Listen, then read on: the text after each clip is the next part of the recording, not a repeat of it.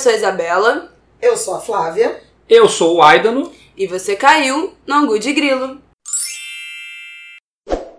Oi, gente! Estamos com um convidado essa semana. Boa terça-feira para todos. Tudo bem com vocês? Neste episódio especial de carnaval, estamos recebendo a Dona André Mota, especialista nesse babado. E vamos comentar aqui os desfiles das escolas de Mostra samba. Mostra que babado é esse de samba no pé. Vamos comentar os Meu desfiles. Deus, que lembrança. Não, Deus me livre. Vamos comentar os desfiles de escola de samba, os sambas enredos, mas também vamos falar de bloco, de economia, da festa, da falta de dinheiro, dos patrocínios, de tudo que está acontecendo no Carnaval do Rio e de outros estados. Não vamos falar só do Carnaval do Rio, tá? Não É vão isso. embora. Fiquem aí que a gente vai fazer um giro pelo Brasil com as contribuições dos nossos angulers. Angula, angriletes. Eu sou a favor de angriletes, mas todo mundo fala angulers ou angulovers, então tudo bem. Bom, o carnaval é tão milagroso que até tem homem branco no ângulo de grilo, né?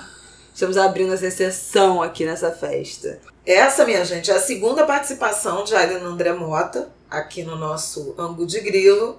Vocês devem lembrar, quem não lembra, dá para fazer uma retrospectiva. Ele e o Rafael Oliveira participaram do especial Libertadores. Essa é a nossa segunda edição especial com convidado, mas prometemos né, diversificar a nossa pauta de convidados. É que o Aiden realmente tem notório saber no tema carnaval. Exatamente. E tava passando Foi mérito, corredor. foi mérito. E tá fácil de alcançar Ele também. mereceu este lugar. Meritocracia aqui. Bom, vamos lá. Hoje eu fiz a minha primeira. Você quer falar, né, gente? Vamos deixar o convidado se Ah, apresentar. Se apresente, convidado. Bem, eu sou jornalista, tô indo para Sapucaí no próximo fim de semana pelo 33º ano consecutivo. Jesus. Desde 1988, ano de do carnaval vencido pela Vila Isabel com Kizomba, Festa da Raça, um, para muita gente o maior desfile de todos os tempos, não para mim, mas para muita gente o maior desfile de todos os tempos. Cubro o carnaval muito profundamente, muito de perto, acompanho o processo especialmente das escolas de samba cariocas, mas me interesso por carnaval como um todo, porque é absolutamente fundamental, essencial para a existência do Rio de Janeiro, a existência do carnaval. Vou te interromper um, um segundo, Aidano, para explicar a nossa piada do, da abertura, porque nem todo mundo é iniciado, né? Como nós. A Isabela falou que entende do babado e eu cantei um verso de um samba da Beija-Flor de 2014. Samba terrível, diga-se de passagem. Não, pelo amor de Deus, gente. O enredo foi o Boni José Bonifácio de Oliveira Sobrinho. O astro encantado da televisão brasileira. E aí É foi um carnaval, foi a primeira vez que a Beija-Flor, até então, ficou fora do desfile, do desfile das campeãs, né? Na era Sambódromo. Ficou fora a primeira vez, Bonnie vai, vai foi a primeira vez. Agora, ano passado, foi a segunda. Coisas lamentáveis. Olha, Beija-Flor nos últimos Não. anos, gente. Eu não, Não. vou nem comentar. Não, mas é o seguinte, o, o enredo do Boni, que tinha sido a coisa mais horrível, Bizonha. bizonha, sei lá, pra nós, torcedores da Beija-Flor, este é um podcast de torcedores da Beija-Flor, é bom dizer também, ele foi ressignificado pra mim depois do desfile do ano passado, Não, né? Eu realmente. passei, passei Depois do olhar ano passado, o Bonnie foi maravilhoso. Passei até a olhar com certo carinho o enredo do Boni perto da tragédia do desfile do ano passado, mas posso informar com segurança que, pelo menos em 2020, não vai se repetir aquela tragédia. A Beija-Flor está de volta com um a carnaval Beija-Flor grandioso. voltou! E eu já tô tão musical. A Beija-Flor está de volta com um enredo grandioso, com carros tradicionais do jeito que eles fazem sempre. Eu vou aproveitar e vou contar uma historinha do desfile do ano passado, que vai dar muito orgulho nos torcedores da Beija-Flor. Pelo menos 40 componentes da escola, quando chegaram na concentração e viram as alegorias do desfile de 2019, voltaram para casa. Quando olharam o desfile, disseram: Isso aqui não é a minha escola. Entregaram a fantasia e foram embora para casa. Gente, foi a minha sensação, porque quando eu vi aquele abrir alas, eu achei que fosse um pé de passagem. Pé de passagem é um carro que vem um elemento carro cenográfico que abre a escola. Nem todas as escolas têm, mas algumas fazem isso. E era tão pequeno, tão baixo, e não tinha ninguém em cima. Eu falei, ah, beleza, é o pé de passagem. Quando eu entendi que era o abre alas, olha, é decepção atrás de decepção, né? É, eu não vi como é que tá o barracão da Beija-Flor, não vi barracão de escola nenhuma, é bom dizer. Fiz a minha primeira audição dos sambas enredos uma vez só, ouvi cada samba uma vez, ontem e hoje. Estou tentando me distanciar do carnaval. Não tô querendo ser sugada porque me estressa demais. Então, só ouvi os sambas das escolas ontem e hoje vou comentar a partir desta minha primeira audição não sei de barracão de nada, não sei de fantasia de escola nenhuma. Quero ver tudo só na avenida. Tem muita coisa muito bonita. O barracão da Beija-Flor tá bonito, tá grandioso. Não vai se repetir o que aconteceu no ano passado. Mas essa história do ano passado, né, que eu soube só recentemente, ela mostra muito a identidade do componente da Beija-Flor. É uma história bonita, na verdade, né? De a pessoa que se recusa a aceitar que a sua escola não tenha a identidade que a tornou famosa, conhecida e campeã. Eu acho uma prova de, de, aí de resiliência até do, dos componentes da Beija-Flor ah, que fizeram é, de isso. compromisso com muito amor mesmo pra aturar Compromisso com tradição e identidade. Lembrando que no ano passado a Beija-Flor ficou em 11 lugar no desfile. Pior resultado da história. Especial. Ela, ela já tinha ficado em 11 em outra ah, situação. Sim. Em 1964, no Gente, grupo no grupo 2, né, não era, não era o, primeiro, o grupo principal, né? Era o grupo 2, que hoje seria o correspondente à Série A, talvez. Ela ficou em 11 lugar também, mas era um outro tempo, outro carnaval, outra escola, outro tudo. Não tinha nem ditadura ainda.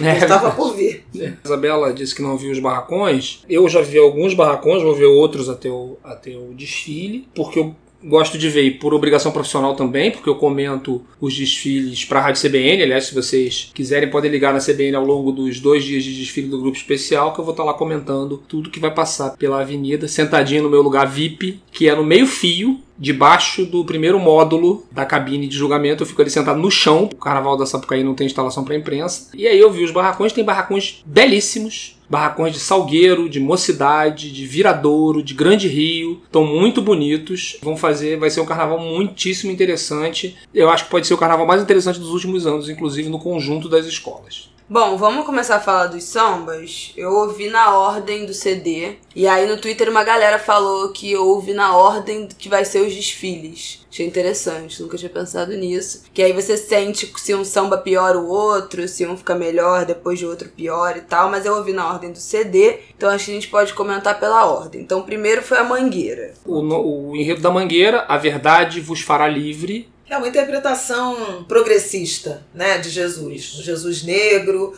um Jesus é, Favelado. se vivesse hoje, né, teria nascido, ou nas- nascido hoje num, num lugar como o Brasil, seria certamente favelado, filho de uma mulher negra, de um pai desempregado. É um pouco essa esse roteiro, essa nova narrativa sobre Jesus que tem alcançado muito os cristãos mais progressistas, mais ligados a essa reflexão sobre as desigualdades, as diferentes dimensões de desigualdade, Eu achei ok o samba e gostei muito da. A única parte que eu gostei muito, assim, foi o Mangueira Samba, então samba é uma reza pela música que ele tem. Que eu gostei dessa entonação desse pedaço. Mas o resto eu achei ok, é um samba legal. É um samba bom, não acho um samba ótimo. É da mesma, é dos mesmos autores do samba do ano passado, do famoso, já clássico samba que cita Marielle Franco, samba campeão de 2019. Ele é um samba, eu assisti ao ensaio técnico ontem debaixo daquele temporal. É um samba que vai bem com a escola, não é não, não achei espetacular. Acho que há sambas melhores esse ano. Mas é um bom samba. Tem especialmente uma letra muito bonita. A letra do samba é belíssima. Não só esse pedaço que a Isabela citou, como outros pedaços. Sou a Estação Primeira de Nazaré.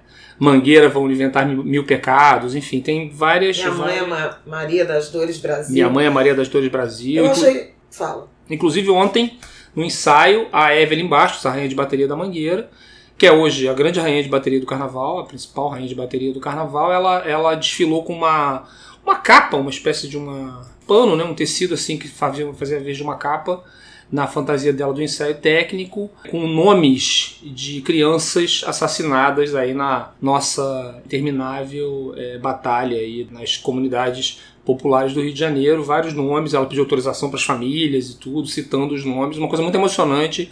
A Evelyn, além de ser uma ótima rainha de bateria, ela é uma pessoa muito engajada em causas sociais e tudo, enfim, é um exemplo, é Também admirável. contra a intolerância religiosa. Né? Uma, uma- Sexual, contra- contra também a homofobia e tal. Ela é muito engajada nessas causas, e é muito bacana que ela tenha feito isso. Foi muito emocionante. Me emocionou em particular a referência ao Marcos Vinícius, aquele menino de 14 anos que foi assassinado na Maré a caminho da escola de uniforme, porque a Bruna, mãe dele, acho que sugeriu a escrita ou escreveu estudante Marcos Vinícius. Acho que isso é bem significativo, né? De que eh, não foi só um menino da maré, né? Foi um menino da maré, estudante, a caminho da escola, de uniforme alvejado. O uniforme do Marcos Vinícius, manchado de sangue, né? Ele virou um ícone nos protestos contra a violência urbana, policial no Rio de Janeiro. No Rio de Janeiro e no Brasil. Tem referências a uniforme sujo de sangue em Bacurau, por exemplo. E até umas das camisetas não oficiais da Mangueira desse ano, à venda lá na Saara, também traz uma imagem de um menino, de um jovem, de um adolescente, com um uniforme alvejado,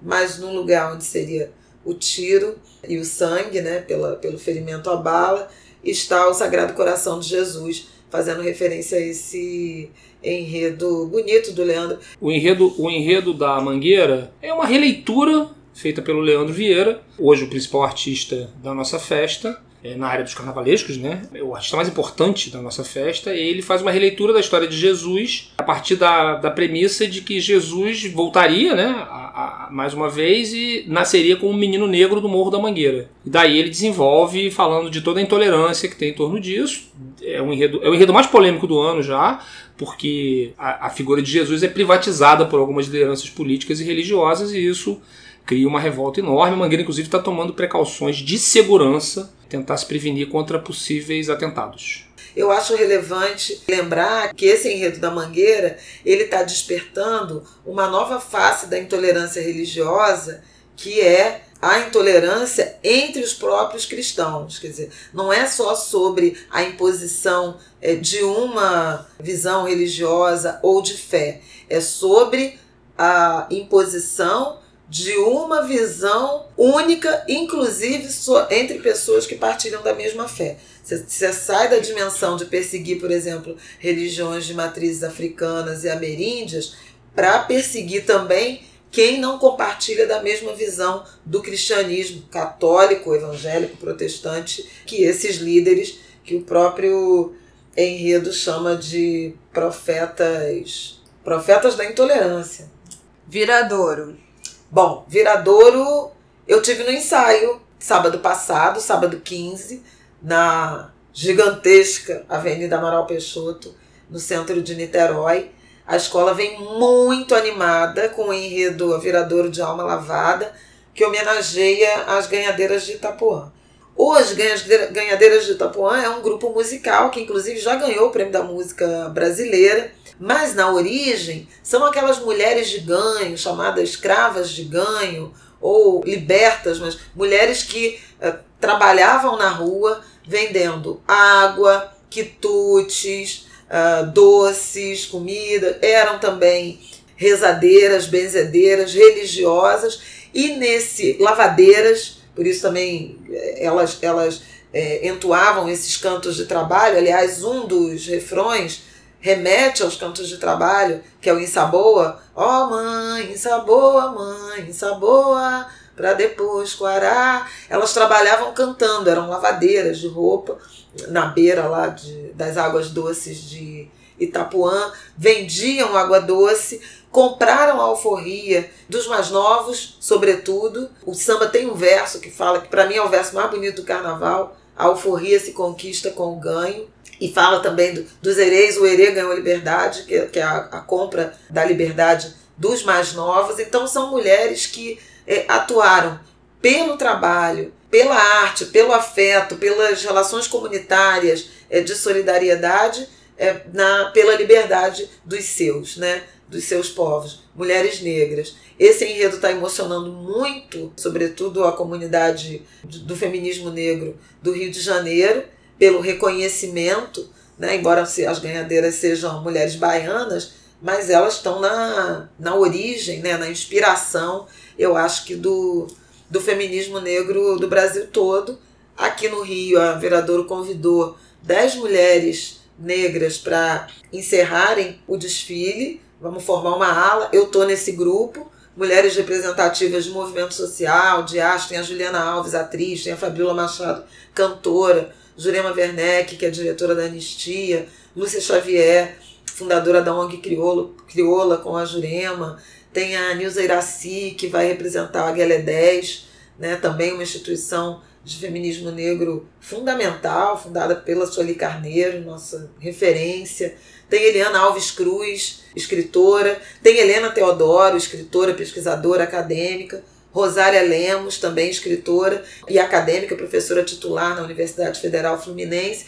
Mulheres que estão muito emocionadas. E no ensaio de domingo, de sábado passado, já com a presença de Dona Maria de Xindó, que é a líder das ganhadeiras de Itapuã, que veio e puxou o refrão, fez uma primeira, uma primeira passagem do, do refrão com Zé Paulo, no esquenta do samba. Foi muito emocionante e acho que a Viradouro vai fazer um carnaval muito bonito, muito emocionante. As alegorias são belíssimas, referências a orixás, sobretudo a Oxum e a Iemanjá, né, as divindades da água. Eu gosto muito do samba, ele tem palavras é, repetidas. É o meu samba, foi o meu samba favorito desse, dessa primeira ouvida que eu dei. Foi o samba que eu mais gostei, que eu achei mais animado, achei mais pra cima, assim, apesar de ter uma letra bonita.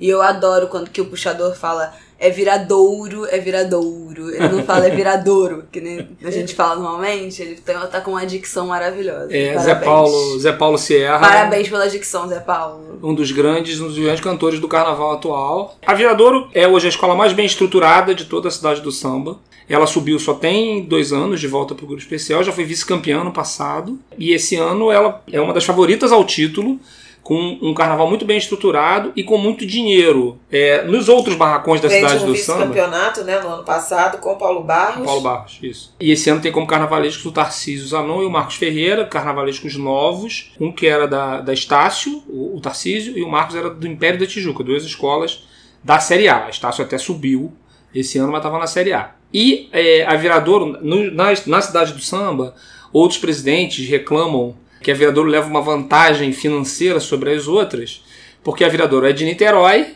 e em Niterói o prefeito apoia o carnaval. O prefeito não é inimigo do carnaval, como é o Bispo Crivella, que ocupa a cadeira de prefeito aqui no Rio de Janeiro. Problema das outras escolas de samba que apoiaram o Crivella. Elas que lutem. É, é, e, aí a, a, e aí a Viradouro larga, ela, ela tem uma subvenção da Prefeitura de Niterói de 2 milhões e meio, o que, é, que é mais que muito carnaval de outra escola custa inteiro. Mas aí, como disse a Isabela, bem feito, ninguém mandou apoiar a gente errado. O mundo do samba inteiro apoiou o Crivella. E agora fica todo mundo aí se rasgando que ele não quer liberar dinheiro, que ele não quer patrocinar, não sei o que, não sei o que lá. Minha gente, vamos melhorar. Tem eleição daqui a pouco, é isso. É, 2020 tá aí. Se vira. Mas olha, lindo Carnaval da Viradoura, eu não queria, antes de passar para a próxima, é, a gente já falou do Zé Paulo, dos carnavalescos, lembrar do primeiro casal, Ruth e Julinho, dois craques da Sapucaí, em grande forma, fizeram uma dança linda, elegantes. É um destaque que merece ser visto e ressaltado. Contra a Viradouro tem a posição do desfile. Essa é uma mazela do júri do carnaval que precisa acabar. As escolas são julgadas pela posição em que desfilam, o que é uma maluquice. Quem, quem desfila na segunda-feira leva vantagem, quem desfila mais para o fim, em vez de mais para o início, leva vantagem. A Viradouro é a segunda escola a entrar na avenida no domingo de carnaval e isso seria uma desvantagem para ela. É um absurdo, eu nunca vou aceitar que isso seja critério. Viradouro vem entre Estácio e Mangueira. Bom, os próximos três eu vou botar tudo num pacote só porque eu achei tudo chato. Todos os sambas chatos, mas aí a gente divide. Portela, o enredo é Guajupiá, Terra Sem Mare, Males, que vai falar dos índios que viviam no Rio de Janeiro, dos indígenas, né? Que viviam no Rio de Janeiro antes da chegada dos portugueses. Já tocou na primeira polêmica. Aí temos, peraí, peraí, peraí, peraí, outro que eu achei mala, Vila Isabel. Enredo Gigante pela própria natureza, Jassanã e um índio chamado Brasil. Vai contar a história de Brasília, a capital né, do nosso país. Dez anos partir, depois da Beija-Flor. A partir, pois é, exatamente, já teve isso aí.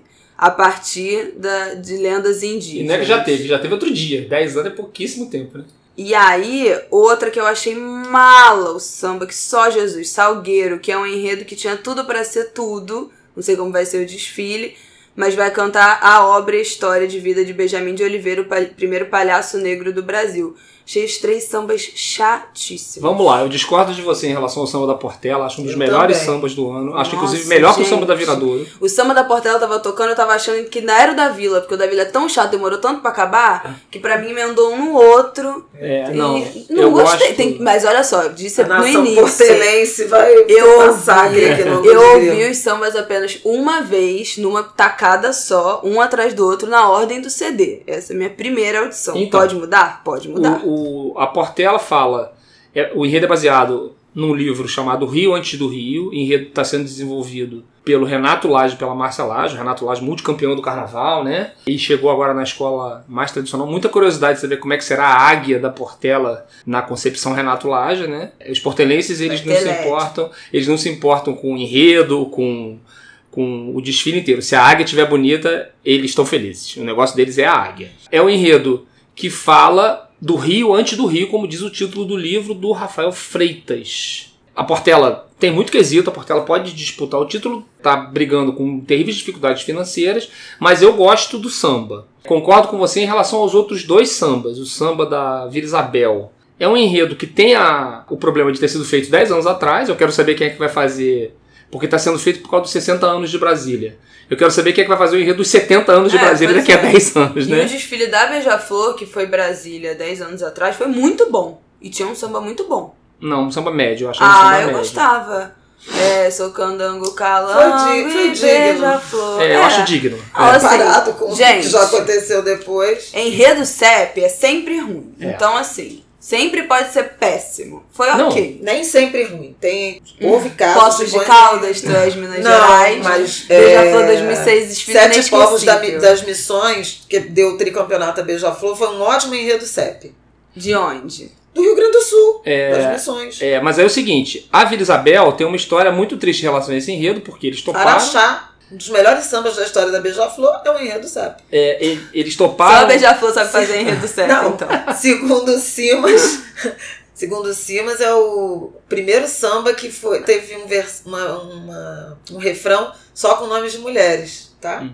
Mas enfim, a Vila Isabel, que é o assunto aqui, ela, ela topa fazer esse enredo CEP totalmente na contramão do que está acontecendo no carnaval, que ninguém aguenta mais enredo CEP, ninguém quer mais isso. Ela foi na contramão e resolveu fazer em nome de um patrocínio que viria do governo do Distrito Federal, que arrumaria lá com empresa, sempre a mesma conversa. E não veio patrocínio nenhum, não veio um tostão. Aí semana passada, o presidente da Vila Isabel, Fernando Guimarães, foi dizer, na, foi dar entrevista pro jornal dizendo que olha, não veio, que absurdo, não cumpriram. É uma lição que as escolas têm que aprender de parar com isso. É melhor fazer um carnaval mais pobre mais interessante em termos de narrativa. Tanto que a escola estava brigando com o enredo, que acabou que o enredo da Vila Isabel não é sobre Brasília, é sobre o lugar que existia antes de Brasília ser construída. Quer dizer, ou seja, é um enredo CEP que virou outra coisa e também não tem patrocínio. Então é tudo errado, né? Lembrando que a Vila, no ano passado, já, já veio também com o enredo CEP. CEP sobre Petrópolis, Isso. com uma visão muito ultrapassada, algo equivocada sobre o que a gente tem falado e reinterpretado a história do Brasil. Foi uma, uma oposição clara né, à, à apresentação que a Mangueira trouxe, que era uma, uma leitura muito mais crítica da história do Brasil. Ainda assim, a Vila Isabel tirou em terceiro lugar, né? Teve É. um bom um Um bom desfile muito rico, muito bem construído pelo. Edson Pereira, o carnavalesco da escola, que é um dos bons carnavalescos novos da geração mais nova da Sapucaí. E o Salgueiro, que é o terceiro desse pacote. O enredo seria um enredo interessante. O primeiro Palhaço Negro, Benjamin de Oliveira, uma biografia muito bonita. O samba não é dos melhores, é um samba que, enfim, o Salgueiro que vem de vários sambas Pois muito é, bons. teve Gaia, teve Xangô. Malandro, né? Teve Xangô, ano passado, que era um samba lindíssimo. Xangô era maravilhoso. E esse ano o samba não é tão bom. Era o melhor samba da disputa, o Salgueiro escolheu corretamente o samba. O barracão do Salgueiro, construído pelo Alex de Souza, tá muito bonito. Tem muitas ideias muito interessantes. É um desfile também que se conecta com a realidade do Brasil, fala de racismo, fala de aceitação, de exclusão, de tolerância. Então, assim, é... vai valer a pena ver o desfile do Salgueiro, apesar do samba realmente não estar entre os melhores. Salgueiro que tem Marcela e Sid Clay, também um super casal. O Emerson Dias e o Quinho como puxadores.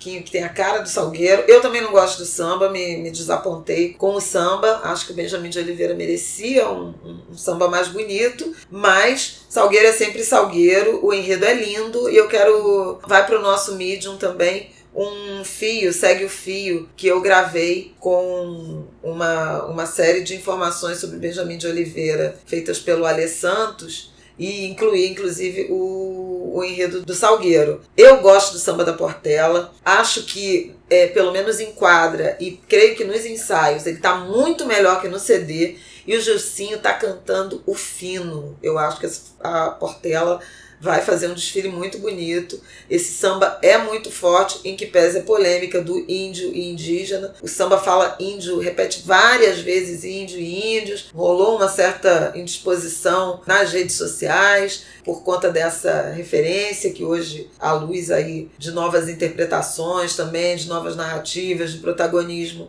a gente usa povos indígenas, indígenas, mas índio é uma palavra consagrada, e... a gente vai sempre ter essa queda de braço, independentemente disso, acho que é um samba muito bonito que vai render uma, uma bela interpretação. É, eu prefiro eu, eu prefiro usar indígena também, é, acho que é mais correto. Muito, muitos estudiosos e especialistas nessa questão usam índio normal. Em defesa dos compositores do samba da Portela, encaixar indígena na, na métrica é bem mais difícil, né, ah, gente? Várias Aí... outras escolas fazem isso.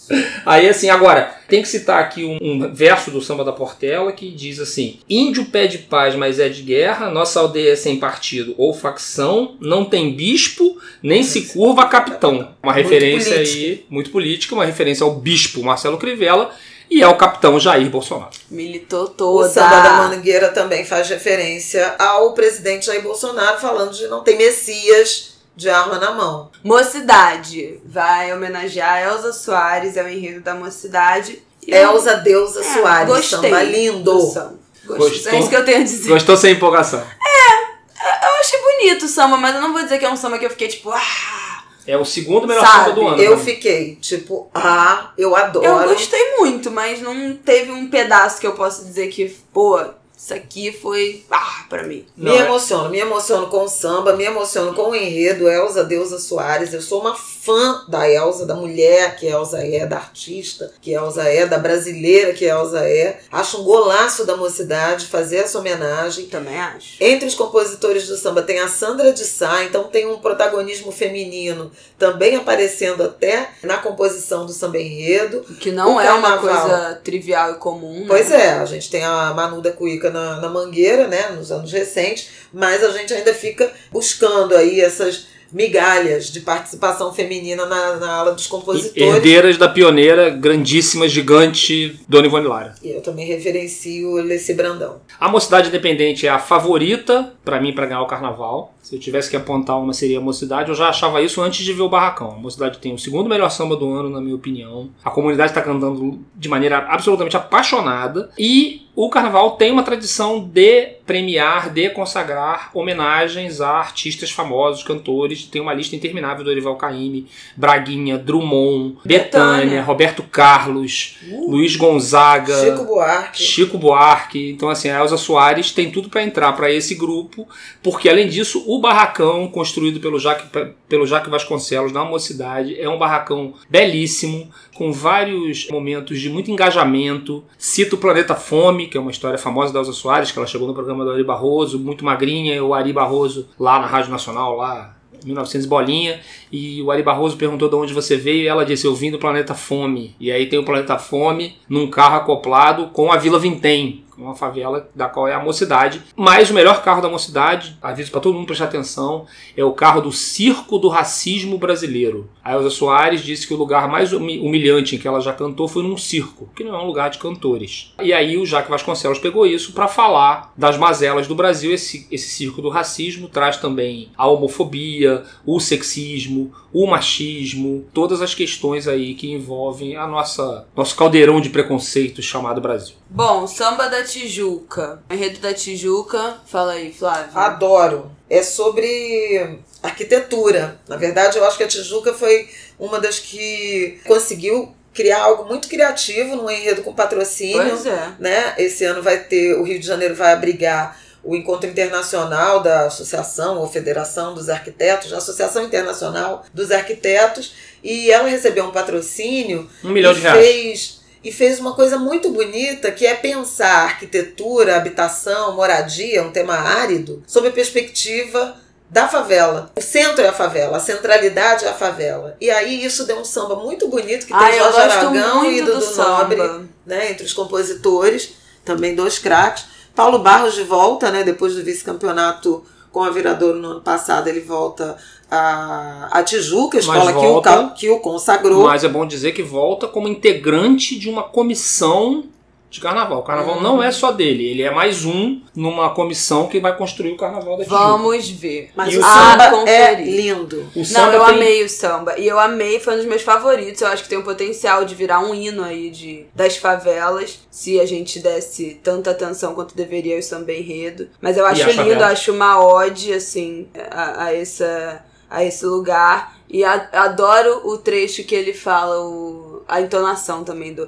Como é linda a vista lá do meu Borel. É muito fofo. o É o. Vantuir que canta um. Luzes da colina, meu arranha-céu. É muito Eu amo fofo. todo mundo um dia sonha em ter seu cantinho na cidade. Sim, é outra frase do outro trecho do samba. E, o, Vantuir- refrão potente que é a minha felicidade mora nesse lugar, eu sou favela. Não, Dignidade que- não é luxo nem favor, é um É, manifesto. esse samba, É, eu ele- acho que tem tudo pra ser assim um hino de, das favelas do Brasil inteiro. Esse samba ele, é- ele tem como autores, além do Dudu Nobre e do Jorge Aragão, o André Diniz, multicampeão pela Vila Isabel, um dos grandes Poeta, compositores né? de samba enredo é, do Rio de Janeiro. Tem também o, o Fadico e o Totonho. É cantado pelo Vantuir e é um samba realmente belíssimo que reconecta a Tijuca com o Borel. A Tijuca que nasceu no Morro do Borel, mas se afastou do morro por razões de segurança, etc. Hoje a sua quadra é na rua na Avenida Francisco Bicalho, perto da rodoviária, uma das melhores quadras do carnaval. Mas esse samba reconecta a Tijuca com o Borel, que é uma coisa muito bem-vinda.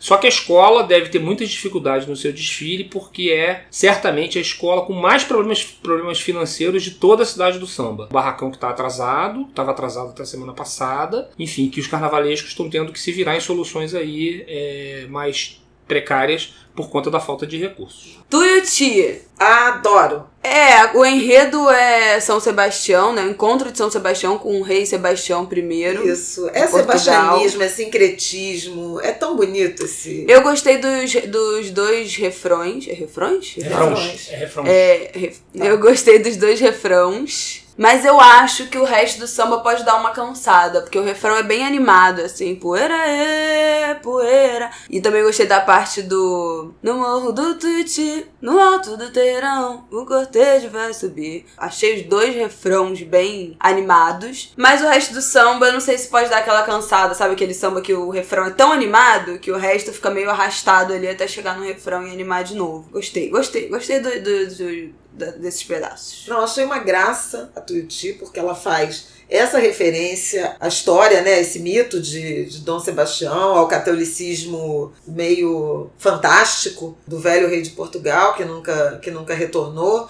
e que vira um encantado né, do Maranhão, da religiosidade afro-ameríndia maranhense, e chega ao Rio de Janeiro com a devoção a Sebastião, o santo, que também é Oxóssi. Então é, é, um, é um enredo É um angu de interessante. Exatamente. É um angu de grilo, ele tem muita brasilidade. E acho que o samba, que tem o Moacir Luiz, querido amigo, já há anos, né? Ele tá no. É, é- é compositor dos sambas da Tuiuti. A Tuiuti não, não faz disputa, assim como esse ano a Tijuca também não fez, né? Ele é curto, muito alegre, tem um refrão animado. A Tuiuti é uma das novidades recentes mais festejadas do carnaval carioca. Né, a escola que vinha do, do, do grupo de acesso. Apesar de no primeiro participou ano. naquela, daquela tragédia né, do ano de 2017, né? Em que morreu uma jornalista, Lisa Carioca, e uma outra por ferida e só está se recuperando agora, inclusive. Mas desde então, ela em 2018 apresentou o enredo sobre os 130 anos da Lei Áurea, um enredo crítico que comoveu muito né,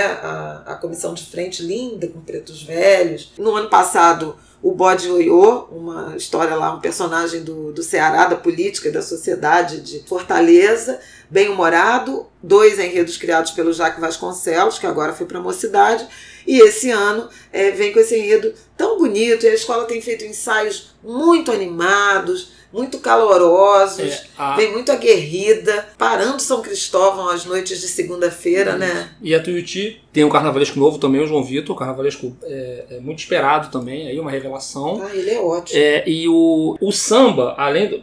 É claro que o Moacir Luiz é o autor mais famoso, mas tem na, na autoria do samba um craque do samba enredo também, do padrão do André Diniz, que é o Cláudio Russo, Nossa, que é cria da bato cabeça Portela, pra ele. cria da Portela, mas que teve seu momento de ápice criativo em vários sambas incríveis da Beija-Flor, que foram campeões e ganharam prêmios, etc. Ele é, ele é um dos autores do samba da, da Tuiuti também, que vai certamente fazer um carnaval, pode até beliscar uma vaga no Sábado das Campeãs, num ano muito equilibrado. Tá difícil de, de separar as seis que vão voltar no Sábado das Campeãs. Bom, Grande Rio, que vai falar de Joãozinho da Gomeia, um dos pa- pais de santos mais famosos do Brasil. Eu gostei do refrão, mas eu achei o resto do samba meio pesado, assim, meio, sabe, meio arrastado. Não, sambão. Sambão, tá errada. Samba mais bonito, enredo mais bonito. Errou feio, errou rude. com- Não, eu acho o enredo maravilhoso. Pra mim é o melhor enredo. Eu acho que ponto. junto com Elza, Mas- assim, são, tá na disputa de- entre melhor Sei samba lá. e melhor enredo do, do ano, com todo respeito a outros grandes enredos, mas uma ousadia da Grande Rio trazer nesse momento de crescimento, acirramento da intolerância religiosa, um enredo sobre Joãozinho da Gomeia, um pai de santo, um homem negro, nordestino, né? Ele veio da Bahia e fincou terreiro em Duque de Caxias, mas também era bailarino, se apresentava no Teatro Municipal, participava de desfiles de fantasia, era um homossexual assumido e, e trazer isso nesse momento, né? Também a, a Grande Rio se reintegrando, se reincorporando, ah, se reaproximando da sua comunidade, seu território É, de origem. É aí- muito bonito. Tem uma escola que Se descaracterizou, né? totalmente. Se fui pobre não me lembro, foi a Grande Rio. Então, a, a Grande Rio, ela, ela para mim, é o melhor enredo do ano. É o desfile mais esperado ao lado do desfile da Mangueira, né? O desfile da Mangueira lá por outras razões, mas o desfile da, da Grande Rio é o desfile mais esperado por várias razões. Primeiro, o samba. É o melhor samba do ano. Já, já ganhou todos os concursos diante do carnaval sobre essa- essas avaliações e vai ganhar todos os prêmios dos críticos e tudo mais. Tem pra mim a frase que mais me comove, que é eu respeito o seu amém, você respeita o meu axé. Eu, eu acho isso lindo. É um samba que está sendo cantado num andamento que parece um samba de antigamente, o que é uma ótima notícia, que o samba é para ser saboreado, é para ser curtido, não é para ser uma coisa corrida como uma marcha de bloco. Então, é, a bateria do Mestre Fafá, que é uma revelação do carnaval, já ganhador do estandarte de ouro, tá conduzindo o samba nessa batida e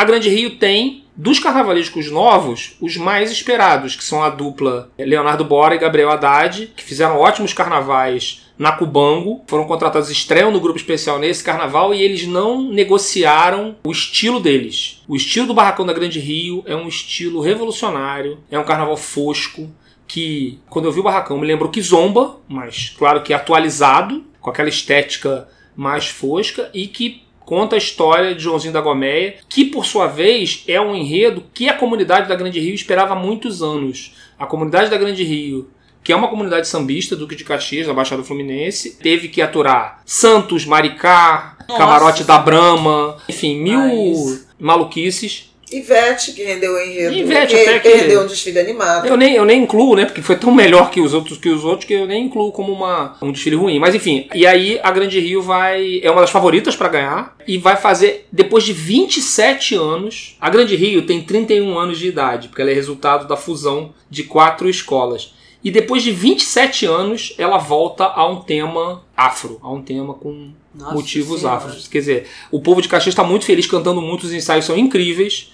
A Grande Rio é uma das favoritas ao título para mim. Pra mim também é o melhor enredo. Eu respeito seu amém, você respeita o meu axé. É lindo. E acho que cabe aí uma, uma reflexão em relação ao sincretismo proposto, apresentado pela Tuiuti, embora o enredo da Tuiuti não seja essencialmente religioso, os dois enredos religiosos do ano são os da Mangueira e o da, da Grande Rio, mas a Grande Rio é um, um grito contra a intolerância religiosa, tendo como centralidade o candomblé, o candomblé de Angola, o candomblé de Queto, o candomblé de Caboclo, as religiões de matriz africanas. Enquanto a Mangueira traz um enredo cristocêntrico, que põe Jesus Cristo reinterpretado mas no centro da religiosidade, uma religiosidade que eu acho que é meio um, um tanto missionária, né? Porque fala de um Jesus que está em tudo e acho que isso é limitador de quem defende a liberdade de ah, credo, ah, as diferenças. Porque Jesus para mim não tá em nada, eu não acredito, não faz parte da minha religião. Então assim, né? Tá onde você quer que esteja, se você enxerga ou não. Esse negócio de ah, não, porque tá em tudo, pode ter todas as formas.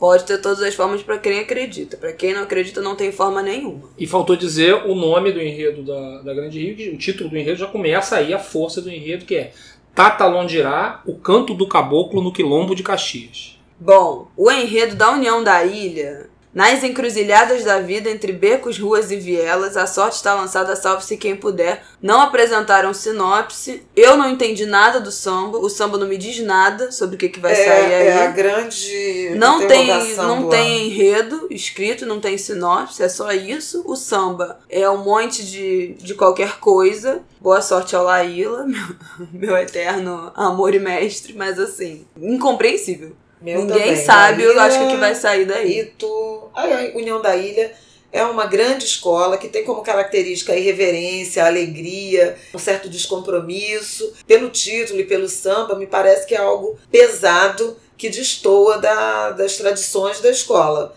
Vamos ver o que que Mestre Laíla vai conseguir aplicar da sua disciplina, do seu método, das suas características a essa escola do bairro onde ele mora há muitos anos, pela qual a gente sabe que Laíla tem um grande carinho e sempre foi muito respeitado e reverenciado pela comunidade da ilha. O Laíla parece preso, nosso meu líder, meu principal sambista em atividade hoje, uma pessoa absolutamente fundamental na história do carnaval, um dos maiores sambistas de todos os tempos, multicampeão de Salgueiro na Beija-Flor, responsável pela grande, pela grande fase da Beija-Flor na história. Ah, verdade. É, Saudades. Acima, acima, até do Joãozinho 30, a fase mais próspera em termos de título da Beija-Flor foi com o Laíla. É, mas ele parece preso na mesma história pelo terceiro ano. O desfile da Beija-Flor de 2018, que até foi campeão, o desfile da Tijuca no ano passado e o desfile da Ilha esse ano são mais ou menos o mesmo tema. É, ele não muda de assunto. Acho que isso é um erro. É, eu entendi que vai ser meio crítica social. Né? Então, tem, tem sinopse, né? Saiu a sinopse depois. E aí? É. O que, que, que, vai é uma, ser isso? É uma crítica social,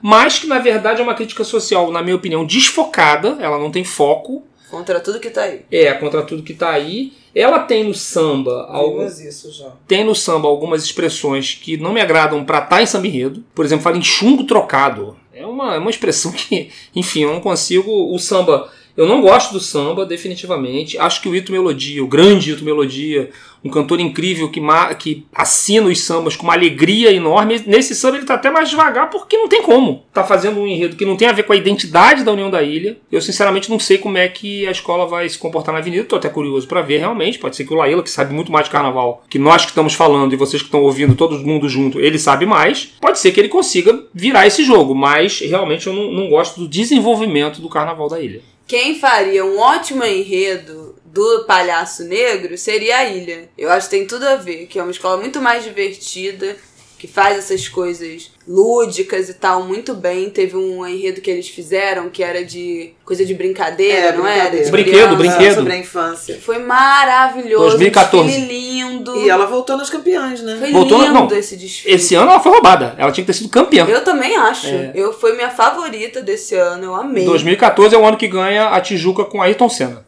Deus que me perdoe, um dos carros mais feios que eu já vi no carnaval. Não. não, para.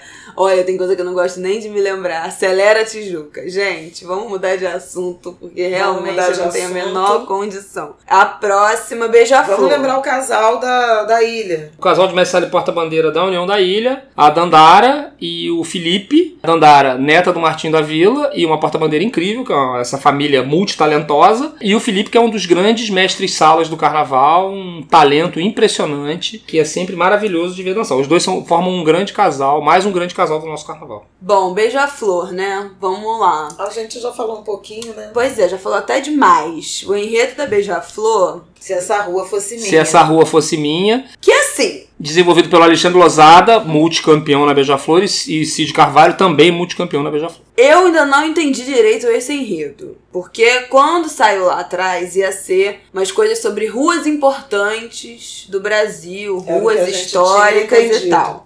Lançou o samba, aí entra um monte de coisa de referência a Exu, malandro, encruzilhada, mas também tem procissão, tem romaria. Virou uma coisa muito mais de cunho religioso. E eu não sei, assim, pelo que eu li da curta sinopse, também tem uma parte da sinopse que fala ali de, um- de uma contextualização histórica das ruas, do que significam as ruas, que eu não vi exatamente no samba. Mas a Beija-Flor falando de macumba sempre me traz felicidade, porque é o que essa escola sabe fazer de bom. Quando não faz isso, não, não adianta que não dá certo. Não gosto, o negócio de Beija-Flor é bater um tambor. Melhor desfile da Beija-Flor que eu já vi foi África de 2007. Amo de paixão, pra mim, o melhor samba que eu vi, assim, da história da Beija-Flor nos meus longos 24 anos de vida. E eu gostei da parte do Eu vim pra vencer no teu ninho.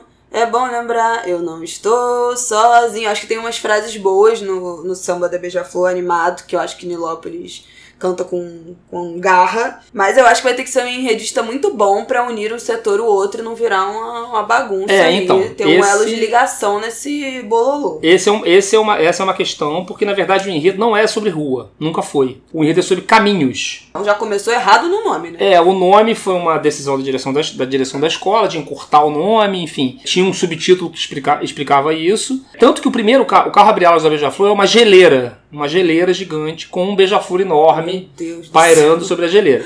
Por que a geleira? Ai, já tô rindo de nervoso. Por que a geleira? O Alexandre Lozada me explicou isso pessoalmente. Hum. A geleira representa o Estreito de Bering, que é o caminho que o homem fez para chegar à América. A América, no caso, o continente americano. E passa pela Roma Antiga, passa por Copacabana, calçadão de Copacabana, tem tudo isso no enredo da Beija-Flor. É um carnaval. isso é uma- passar fala de pela macumba. garota de pela garota de Ipanema também. Não, fala da, da relação com a escola também, muito forte. É, É, mas cadê o Estreito de Bering? pois é.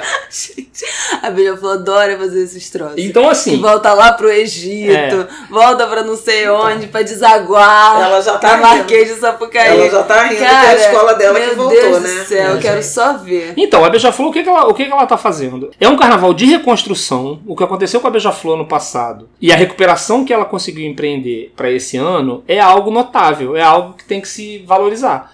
Porque uma escola que chega naquela posição, toma aquela paulada que tomou no passado no resultado, que entra, mergulha numa crise enorme, que nas redes sociais as pessoas enlouqueceram, detonando a Beija-Flor com razão, por tudo que pelas opções erradíssimas que ela fez no carnaval dos 70 anos da escola, que era um carnaval para contar a história, inventou uma, umas barbaridades de negócio de teatralização em carro alegórico, com um menosprezo à linguagem do carnaval absurdo. E esse ano não, esse ano ela volta ao seu estilo tradicional, grandioso, luxuoso. Eu estive no barracão e as pessoas me disseram assim: vai lá ver se a Beija-Flor está de volta. Eu olhei e vi a Beija-Flor. A Beija-Flor está de volta. Agora, não será um carnaval. Para mim, eu, eu acho, eu acho que a Beija-Flor não está entre as favoritas ao título. Ela, tá, ela, ela deve conseguir uma vaga no desfile das campeãs, que é o seu lugar habitual. Mas eu não acho que ela tenha carnaval para ganhar. E acho que nem a escola está se cobrando isso. É muito mais voltar ao desfile das campeãs, voltar às primeiras recuperar, colocações. recuperar a identidade. Acho que a comunidade também está muito empolgada, muito emocionada com esse samba. Especialmente a segunda parte do samba, ele fala muito da relação da comunidade com a escola, né? Desses caminhos que são perdidos, às vezes perdidos, eu me encontro em suas asas. Me lembra muito o, o enredo sobre Macapá, que falava a comunidade impõe respeito, bate no peito, eu sou beija-flor, que não tinha nada a ver com o enredo, mas que chamava, Sou por o sangue uma- azul e branco, manga larga. É. A Beija-Flor adora fazer um. Pois é, essa auto essa, Exaltação. essa auto E é ótimo, exaltação. que o e povo isso faz compra. muito bem. É, Nilopolitano A em. Romaria, Fé Guia, né? Exatamente. Mas também tem esse componente forte afro. A ba- bateria da Beija-Flor é maravilhosa. 10 há muito tempo. A gente tem nosso casal incrível, né? Selminha e Claudinho em grande forma. Tem, o maior, tem a maior estrela do carnaval inteiro, o, maior, o protagonista da festa, a principal, o principal artista da festa, que é o Neguinho da Beija-Flor, cantando maravilhosamente. E o samba cresce mais. uma barbaridade na voz É, dele. É um ele- samba ele é que o- encaixou muito bem. Ele é o Frank Sinatra do Neguinho. carnaval, né? Ou o Frank Sinatra, o Frank Sinatra é o neguinho da música internacional. Então acho que a Beija-Flor Viva já nos, já nos, já nos anima, né? É. Não, porque realmente, Já nos empolga. né? Qualquer E aí, coisa assim, pra gente tá ficando bom. É, a gente foi no ensaio, eu e a Flávia fomos no ensaio na quinta-feira, lá no Solo Sagrado de Nilópolis. A Isabela não foi, perdeu. Não, que eu, estou, eu ainda estou em processo de boicote, a minha É. própria escola. Vamos ver se É. ela vai me reconquistar esse ano. É, e aí, assim, foi um ensaio lindo, como nos velhos tempos de Laíla. É um ensaio muito bonito, a comunidade cantando é, empolgada o samba. E um ensaio longo, como a gente gosta. Ele não terminou em uma hora e meia, ele durou um tempão, foi até o meio da madrugada. Então, assim, a escola tá se reencontrando. Eu acho que vai fazer um bom carnaval. Acho que é difícil ganhar. Só tem uma um handicap muito forte para ela ganhar, porque ela desfila por último. Ela fecha o carnaval. Sim. E em 2005, 2007, 2011 e 2018, ela fechou o carnaval e foi campeã. Então, os nilopolitanos estão acreditando nisso como uma, um presságio de um título. Eu acho, eu acho mais difícil. É, calma, gente.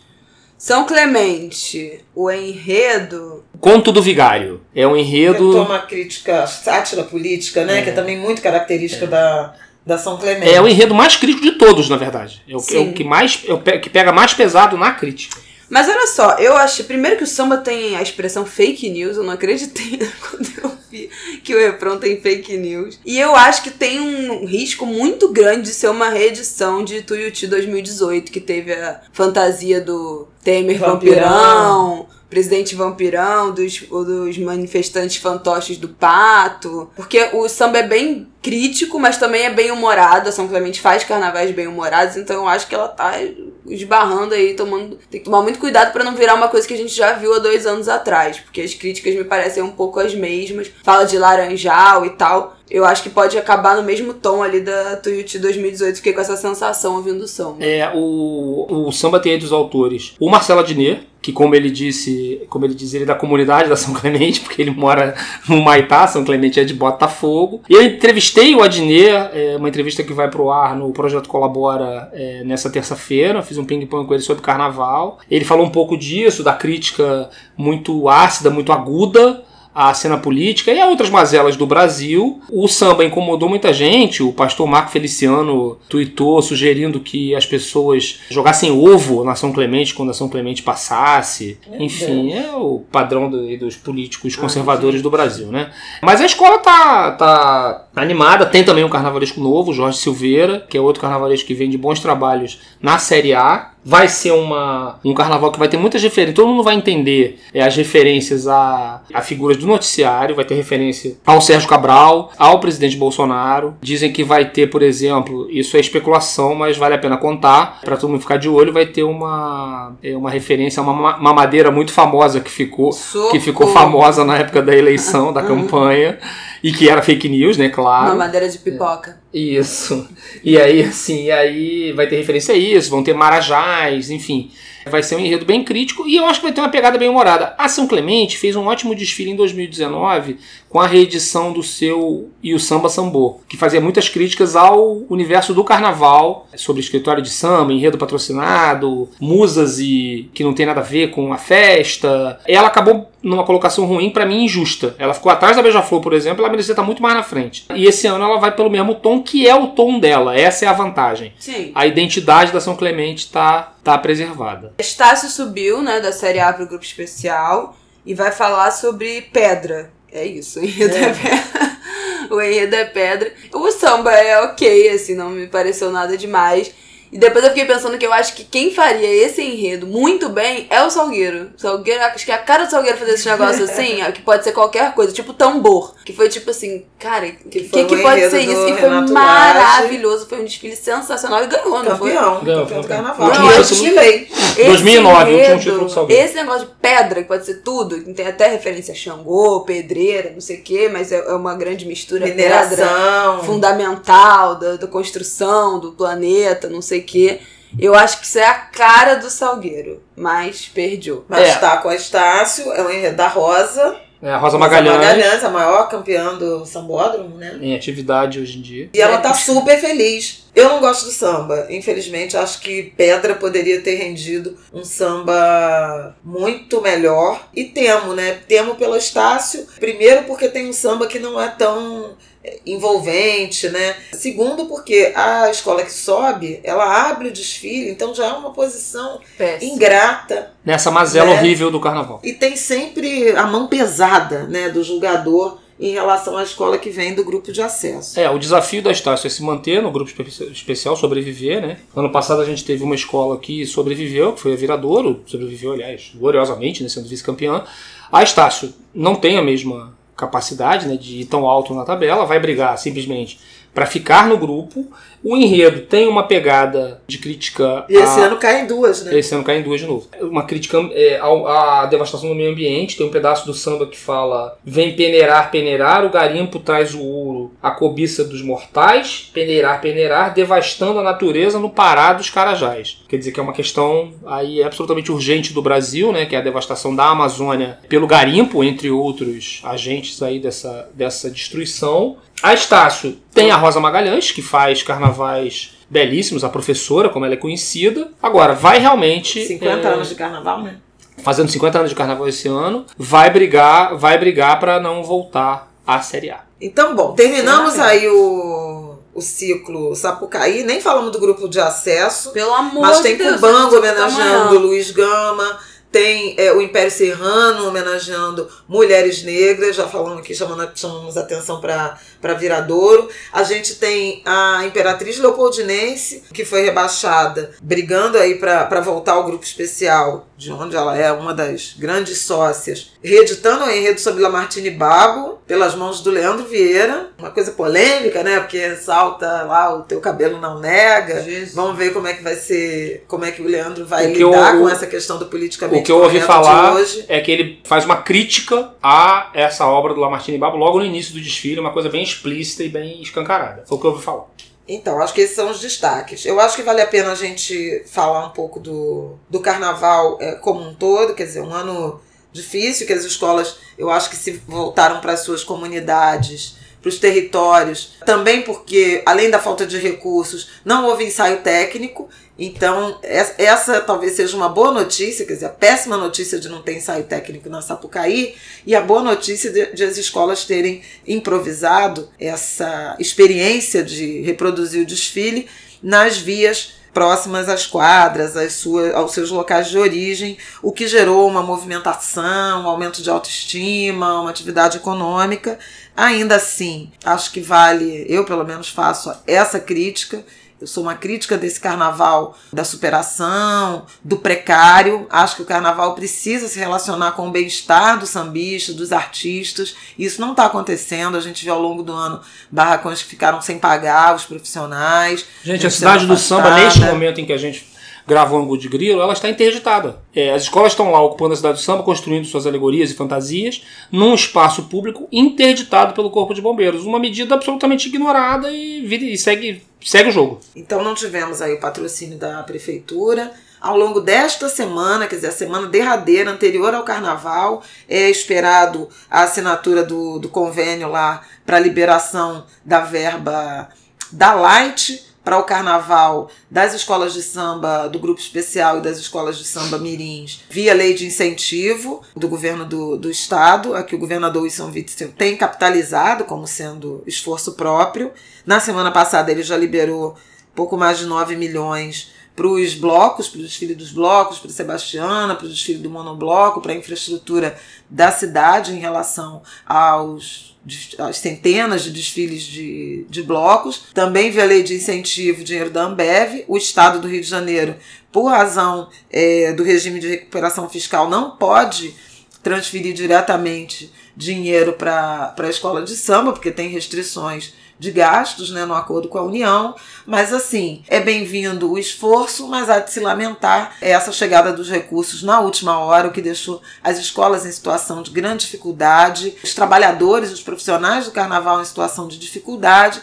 Atrapalha o planejamento. Muitos blocos ficaram em vias de não sair e pelo menos uma, uma baixa que eu acho que a gente precisa chamar atenção foram os Timoneiros da Viola, que não saíram esse ano, assim como em 2018. Uma lástima, porque além de ser um bloco muito bonito que homenageia uh, Paulinho da Viola e grandes compositores, sobretudo compositores negros do samba, do Carnaval do Rio de Janeiro, ele tem a centralidade de território em Madureira, né? É um bloco da Praça Paulo da Portela, na região ali entre Portela e Império Serrano, e é realmente uma pena que um bloco, uma agremiação que ganhou tanta relevância nos últimos anos na zona, na zona norte da cidade tenha ficado sem desfilar por falta de patrocínio oficial ou do setor privado. E segue a sabotagem despudorada da Prefeitura do Rio de Janeiro ao Carnaval. O Bispo Crivella segue sabotando o Carnaval quando joga o Carnaval inteiro, o Carnaval de rua e o Carnaval das escolas de samba numa indefinição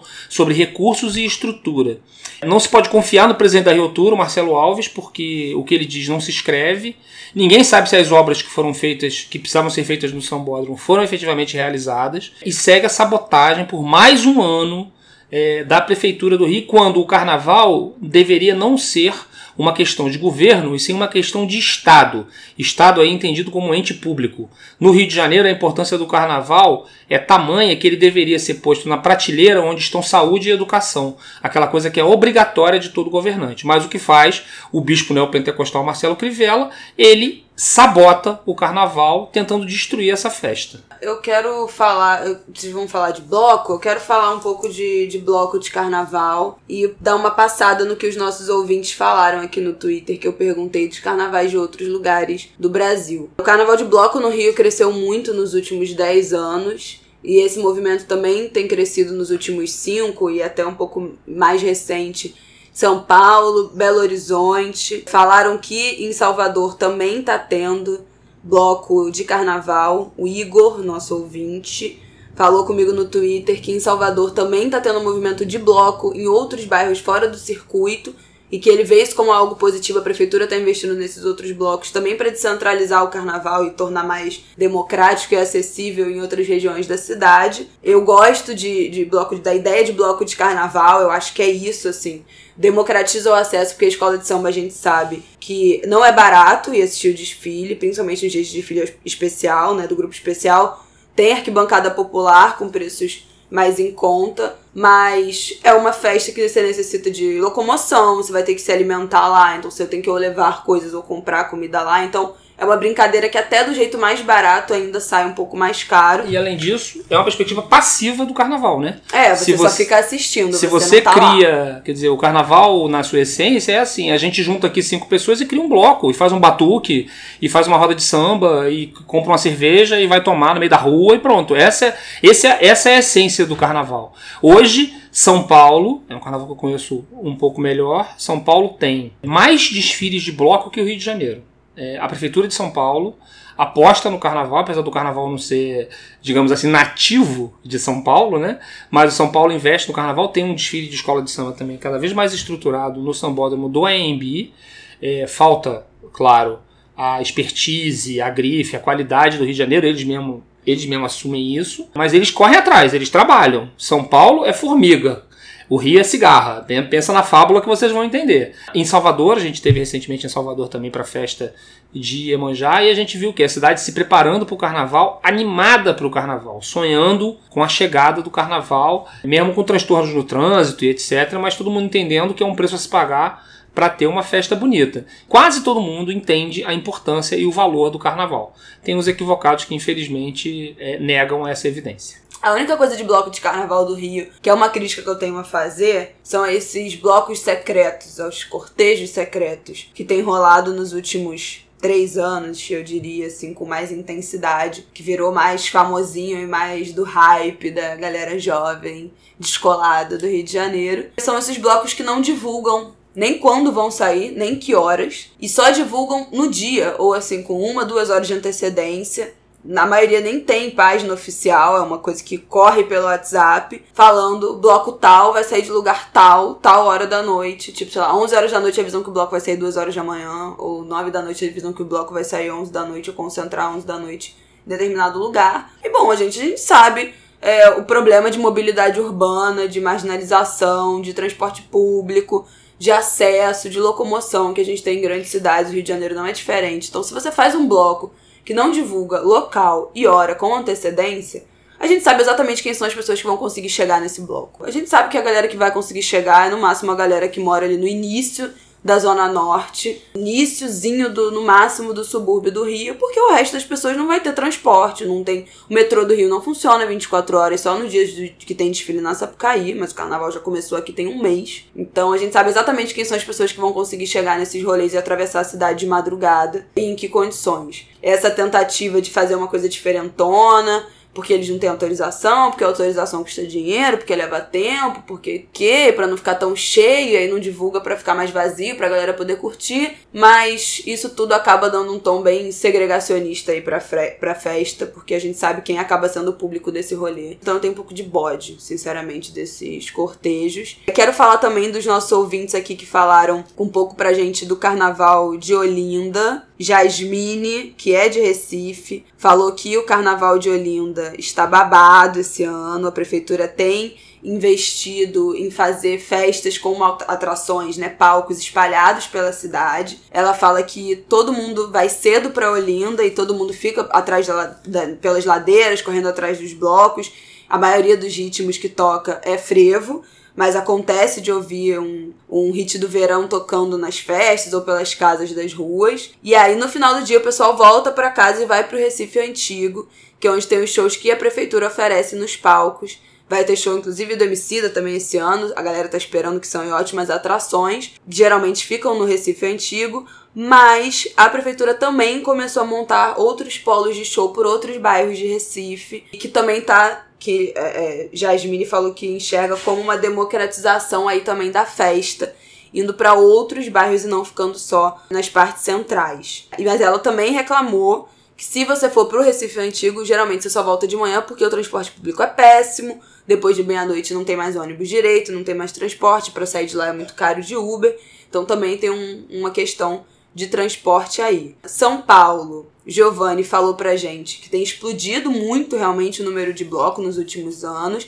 que ele acha que isso também acaba democratizando a festa e que escola de samba, o sambódromo de lá ainda não tá no hype que tá aqui do Rio de Janeiro. Quem não sabe, os sambódromos de escola de samba, dos desfiles das escolas de samba aqui do Rio, viraram mega eventos dentro de, do que já é um mega evento. Os camarotes têm shows de grupos de pagode, de Ludmilla, de Anitta, DJs. de Luan Santana, tem shows imensos de sertanejo, pagode, funk dentro dos camarotes, o que às vezes vira um problema porque vaza pra dentro da Sapucaí, onde estão acontecendo os desfiles. Desrespeito com o samba, inclusive. Totalmente. Então viraram mega eventos, assim, uma noite, se você for pagar, custa de entre 2 a 3 ou mais mil reais é, para estar nesses camarotes com um monte de famoso, comida e bebida liberada, show a noite toda.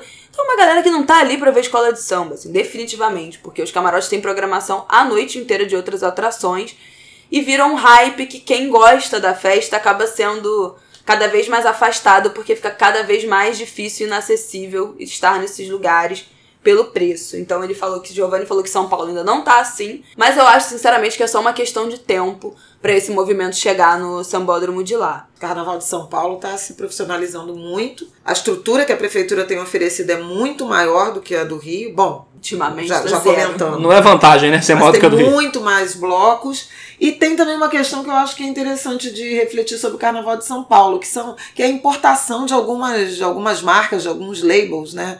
De outros carnavais. Então, artistas e trios tradicionais do carnaval, por exemplo, da Bahia, que se apresentam em, em São Paulo no carnaval. Quer dizer, tem um intercâmbio, Sim. mas não sei em que medida isso descaracteriza. Aqui no Rio, por exemplo, tem uma rejeição muito grande a esse conceito do carnaval baiano ser é, importado justamente pela identidade muito forte, né, pelas características muito fortes do nosso carnaval, os chamados mega blocos, que são quase é, shows né, de artistas e não exatamente aquela estrutura que dialoga com, a, com as tradições do carnaval carioca, são muito criticadas. Então, acho que também tem umas reflexões aí a serem feitas, em que medida você está democratizando ou você está anulando a identidade, né? ferindo a identidade da, das festas com essa diversidade de atrações não tenho muita opinião formada. Eu sou mais tradicionalista, mas eu sou uma mulher de escola de samba.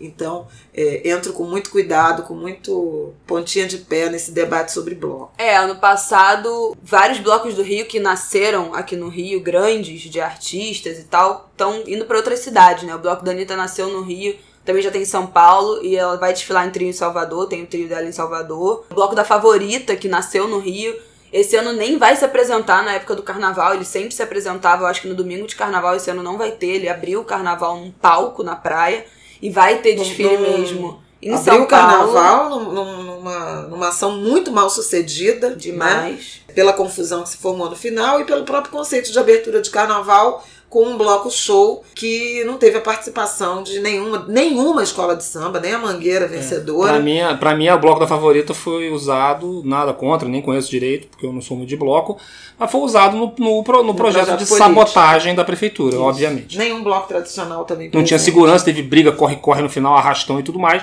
É, para jo tentar jogar a população do Rio contra o carnaval. O bloco Chora Me Liga, que também é um bloco de sertanejo que cresceu muito aqui do Rio Ano passado nem se apresentou aqui, porque teve mil problemas de burocracia com a prefeitura de liberação.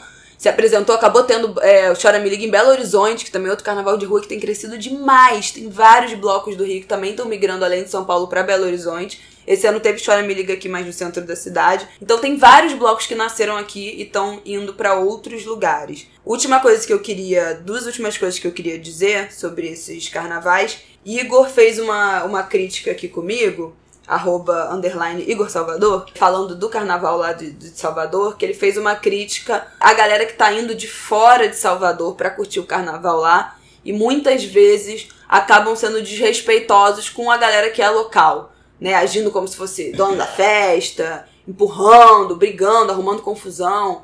Pessoas que você vê que são turistas, que não, que não são de Salvador, que são de outros lugares e vão para lá sem essa noção de estar naquele espaço, né? Dividir aquele espaço, se integrar ali da maneira mais respeitosa possível, vão pra pipoca e acabam des desrespeitando outras pessoas. E eu acho que a gente cai na mesma coisa que a gente falou aqui no dia de Iemanjá, né? O hype do, do, do dia de Iemanjá, o hype do carnaval a gente precisa ter muito respeito aos lugares que a gente está entrando, né? Entender como é que funciona, como é que as pessoas curtem, como é que é o esquema pra gente não desrespeitar o que é a folia, a casa, né, a cidade das outras pessoas. Então, se você tá indo curtir o carnaval em outro lugar, tenta entender, né, como é que funciona, como é que os blocos saem, como é que as pessoas se comportam, porque cada lugar tem o seu código mesmo de, de conduta de, de curtir aquele espaço. Então, acho importante a gente deixar esse alerta, porque é óbvio que o carnaval é uma festa do povo, é óbvio que pode todo mundo,